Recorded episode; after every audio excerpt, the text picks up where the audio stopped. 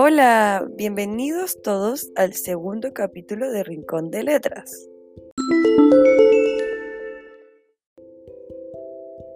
Hoy día vamos a hablar de una escritora mujer, una escritora poderosa para la época. Fue una de las primeras mujeres en trabajar como periodista.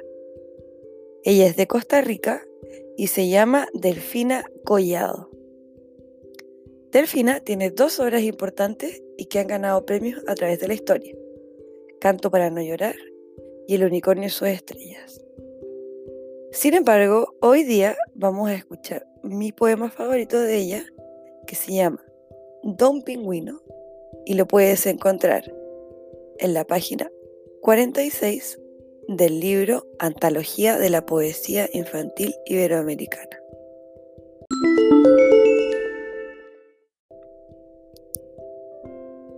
Don Pingüino, Delfina Collado.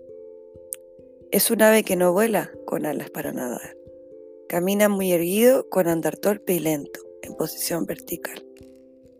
Sopla el viento frío sobre blancas montañas, Don Pingüino. Antes de ir a la fiesta se baña con hielo y nieve.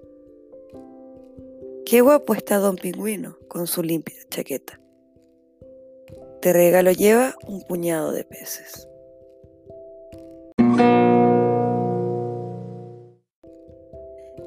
Espero que les haya gustado. Nos vemos en un tercer capítulo de Rincón de Letras.